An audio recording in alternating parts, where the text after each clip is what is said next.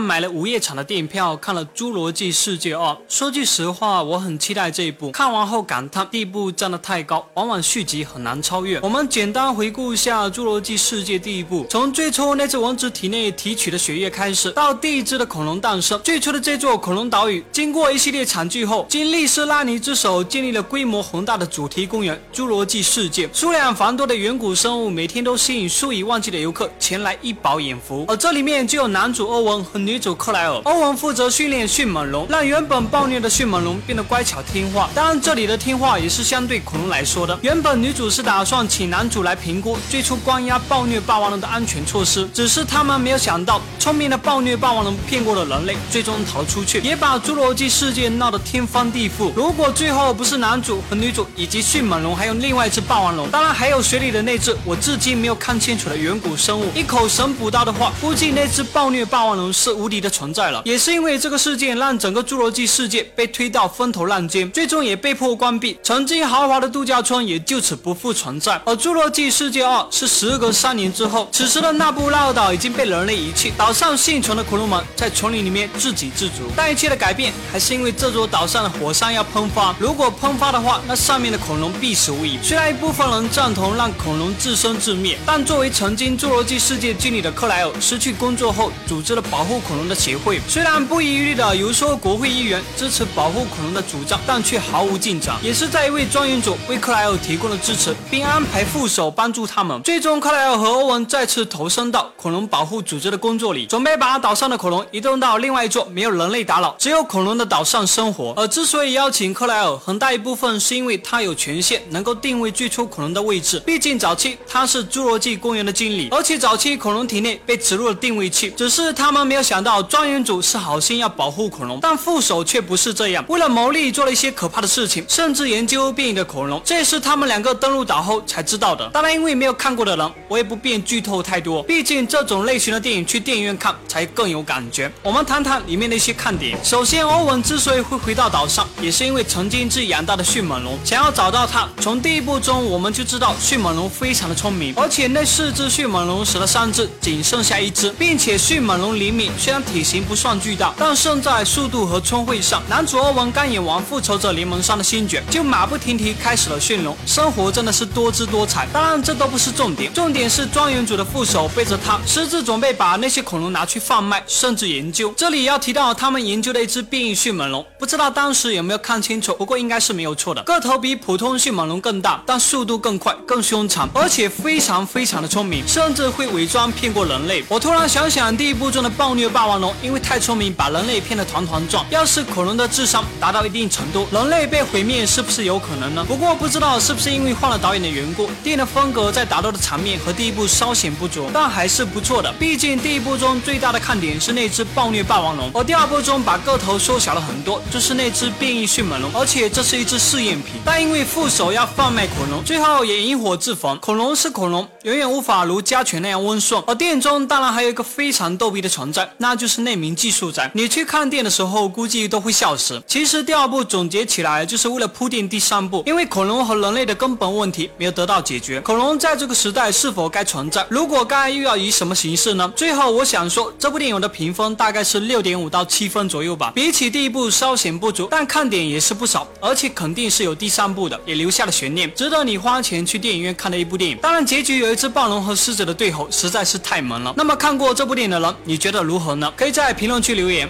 好了，本期视频就到这里，我们下期再见。